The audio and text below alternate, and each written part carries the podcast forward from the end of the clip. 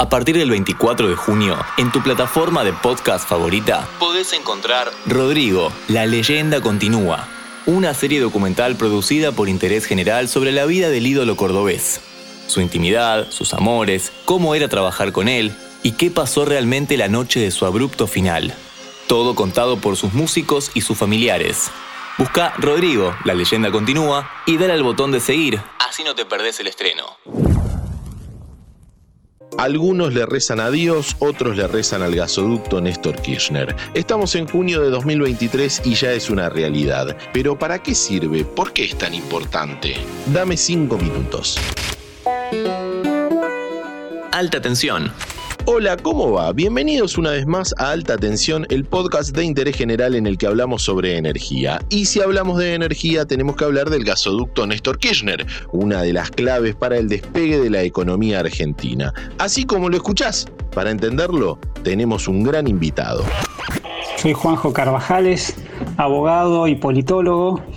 Me dedico a temas de energía, soy docente universitario en la UBA y en la Universidad Nacional de José Cepaz y fui subsecretario de Hidrocarburos de la Nación en el año 2019 y 2020. Le preguntamos por qué es tan importante el nuevo gasoducto.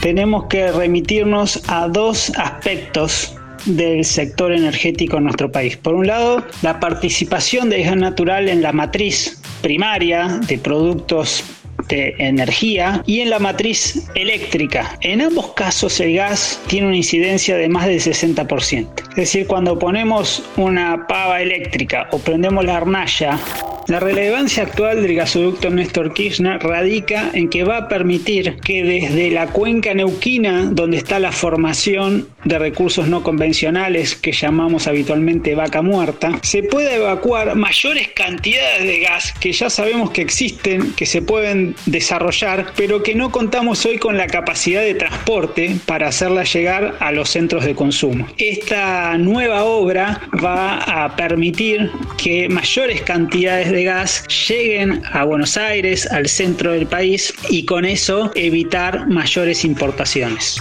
Clarísimo, lo que sabemos es que cuando más importamos gas es en invierno. Con esta obra, ¿dejamos de importar?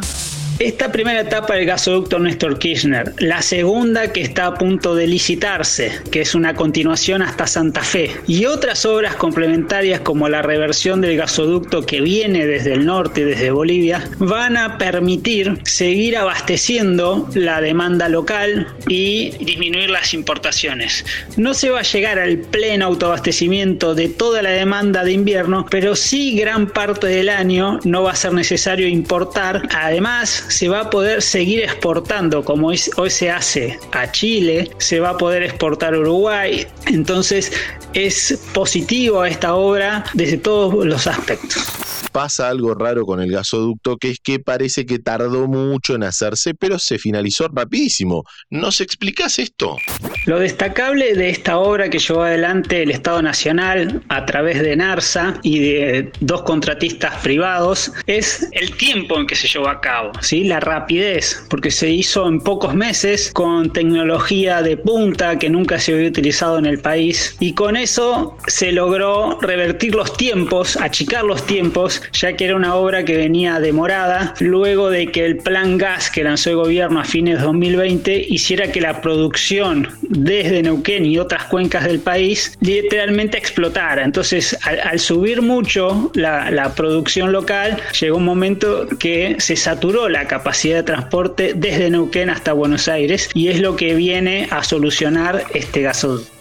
Perfecto. A futuro, ¿qué más nos va a dar esto? Vaca Muerta tiene muchos recursos en el subsuelo que los podríamos desarrollar en todo su potencial si llegan inversiones que hoy el país a las cuales no accede por las cuestiones macroeconómicas que todos sabemos, pero eso en el mediano y largo plazo podría permitir que los proyectos ya no de importación de GNL, sino de exportación, estén disponibles para que nuestro país pueda colocar volúmenes de gas natural en el mundo, ¿sí? en los mercados globales, y con eso recibir dólares como hoy hace por parte del campo, ¿no? del complejo, complejo agroindustrial. Con lo cual ahí hay una reserva enorme que podemos seguir desarrollando para los cuales hay desafíos económicos, desafíos presupuestarios, de crédito y regulatorios también para poder exportar todo el año.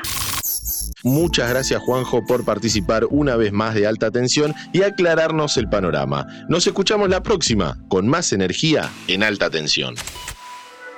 ¿Querés auspiciar en Interés General Podcast? Escribinos a contacto arroba interésgeneral.com.ar.